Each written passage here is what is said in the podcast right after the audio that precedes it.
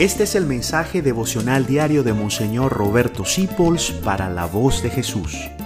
Queremos que la sangre de Cristo no se derrame en vano. Paz y bien en nuestro Señor Jesucristo. Nos dice Jesús de sus mismas palabras. Yo les digo que cualquiera que se ponga bravo con su hermano, hay que llevarlo a juicio. Y cualquiera que le diga estúpido a su hermano, será culpable ante el Sanedrín. Y cualquiera que le diga estúpido, fatuo, vacío, quedará expuesto al infierno de fuego. Jesucristo está diciendo, trata bien a los demás. Aquí está diciendo Jesús que no tenemos licencia para el mal carácter que llamamos nosotros, para herir al otro. ¿Sabes? Con la lengua se hace más daño que con un hacha. Entonces el Señor está diciendo, trata bien al otro. Seguro que si tú llamas fatuo, tonto, necio, o te enojas con otro, no es porque sea una maravilla de persona pero tú no tienes derecho a herir. Las abejas son un buen ejemplo de eso. Cuando clavan el aguijón, dicen que es para defenderse, pero dejan la tripa y caen muertas.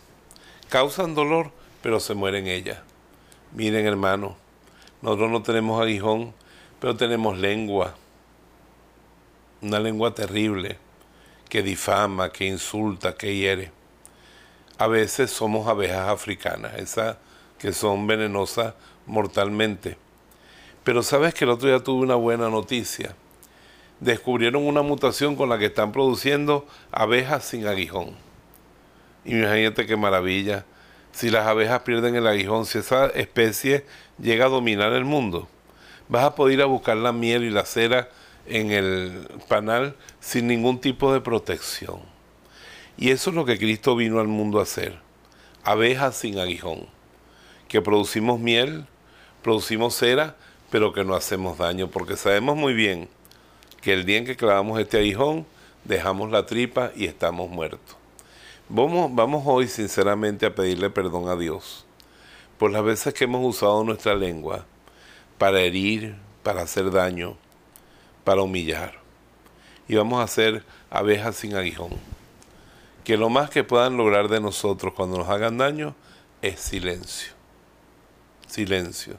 Pero que nunca agredamos. No responda. Piensa siempre en Jesús crucificado. Míralo a Él, sin armas, sin defensa.